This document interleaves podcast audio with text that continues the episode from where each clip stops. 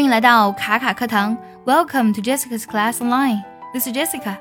今天来分享一篇英语美文。Get a thorough understanding oneself. Thorough 这个单词也可以读作 thorough，指的是彻底的、透彻的。这篇文章呢，讲述的是如何才能真正了解自己、悟透自己。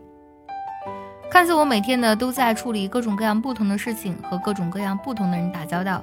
其实呢，归根结底还是呢我们在以自己的方式呢去应对外部的世界。如何和自己很好的相处，才是我们与外部世界达成和谐的关键。这是一篇可以让你发现自己、爱惜自己的文章。我们来听一下。如果呢你想要听完整的讲解以及专项练习呢，可以微信搜索“卡卡课堂”，加入早餐英语的会员课程哦。接下来呢，我们来听一下这篇文章。Get a thorough understanding of oneself.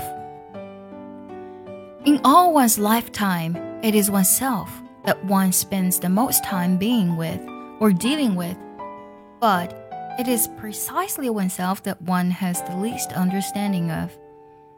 To get a thorough understanding of oneself is to gain a correct view of oneself and be a sober realist, aware of both one's strength and shortage you may look forward hopefully to the future, but be sure not to expect too much, for ideals can never be fully realized.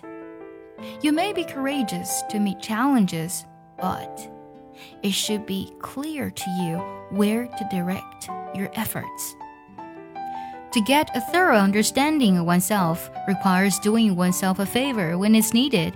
In time of anger, do yourself a favor by giving vent to it in a quiet place so that you won't be hurt by its flames. In time of sadness, do yourself a favor by sharing it with your friends so as to change a gloomy mood into a cheerful one.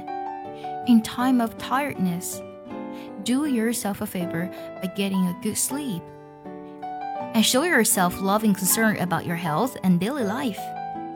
To get a thorough understanding oneself is to get a full control of one's life. Then one can find one's life full of color and flavor.